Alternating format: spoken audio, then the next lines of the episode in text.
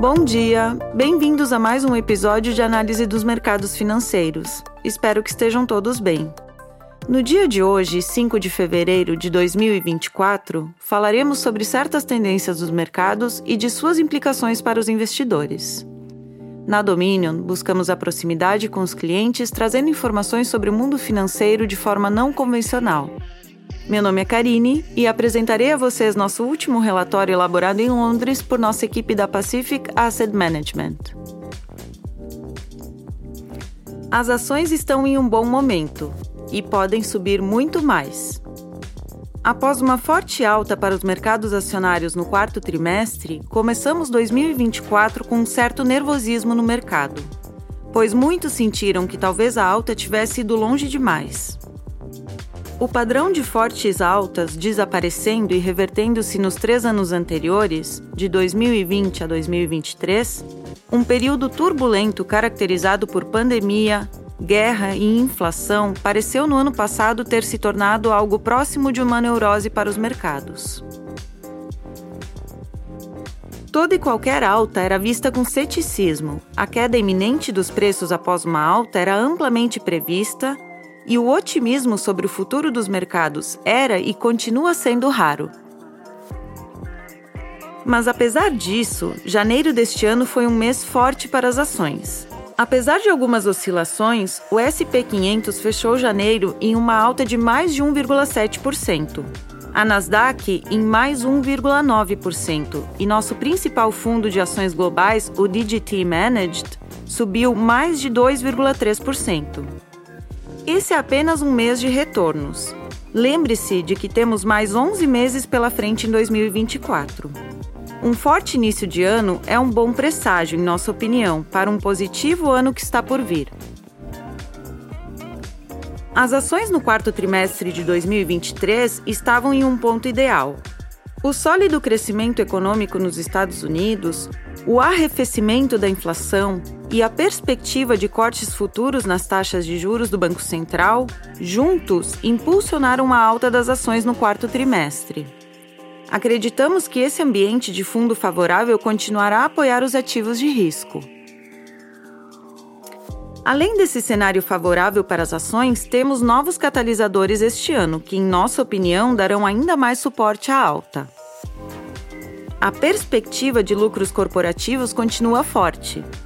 A temporada de lucros para o quarto trimestre está em pleno andamento e os números de crescimento dos lucros têm sido bons em vários setores até agora. Mesmo as ações que tiveram um desempenho ruim recentemente, como a Alphabet, proprietária do Google e do YouTube, que teve uma queda de 7% no preço de suas ações após o início dos lucros, ainda assim apresentaram números sólidos. Os lucros da Alphabet mostraram um forte crescimento em todos os seus negócios, mas o mercado parece ter se antecipado um pouco em relação ao preço das ações e devolveu parte do desempenho mas os fundamentos subjacentes eram sólidos.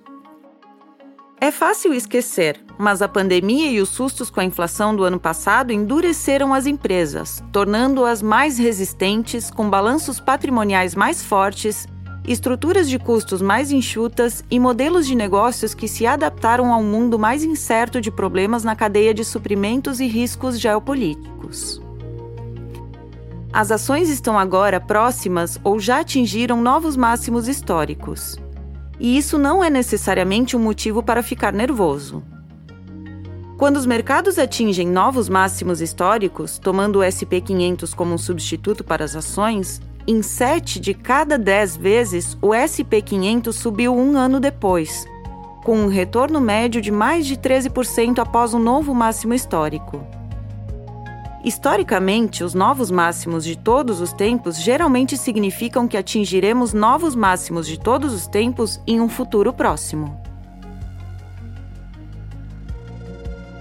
Uma pesquisa do JP Morgan mostra que nos anos em que o SP 500 subiu mais de 20%, em 8 de cada 10 vezes, o ano seguinte é positivo para os mercados acionários, com retornos médios de mais de 14%.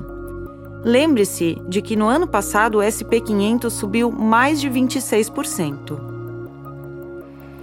Os cortes nas taxas também são um forte indicador de liderança se observarmos o histórico.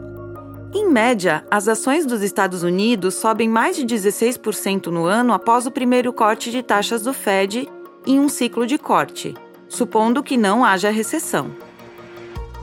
Na verdade, esses anos com cortes nas taxas quando não há recessão podem ser alguns dos anos mais fortes para os retornos das ações, com cinco dos melhores anos para os retornos do mercado de ações dos últimos 40 anos ocorrendo durante esses períodos.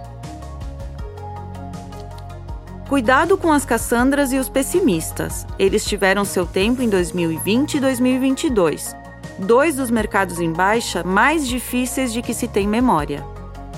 Chegará um momento em que o otimismo e o espírito de alta reinarão supremos por mais um ciclo, e achamos que esse ciclo já chegou.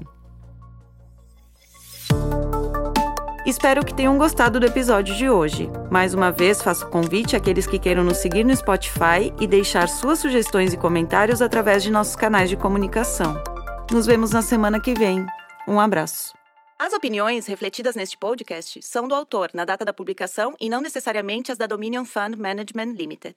O conteúdo deste podcast não pretende ser uma assessoria de investimento e não será atualizado depois da publicação. Imagens, vídeos, citações de literatura e qualquer material que possa estar sujeito a direitos autorais são reproduzidos total ou parcialmente neste artigo com base no uso justo aplicado a reportagens de notícias e comentários jornalísticos sobre eventos.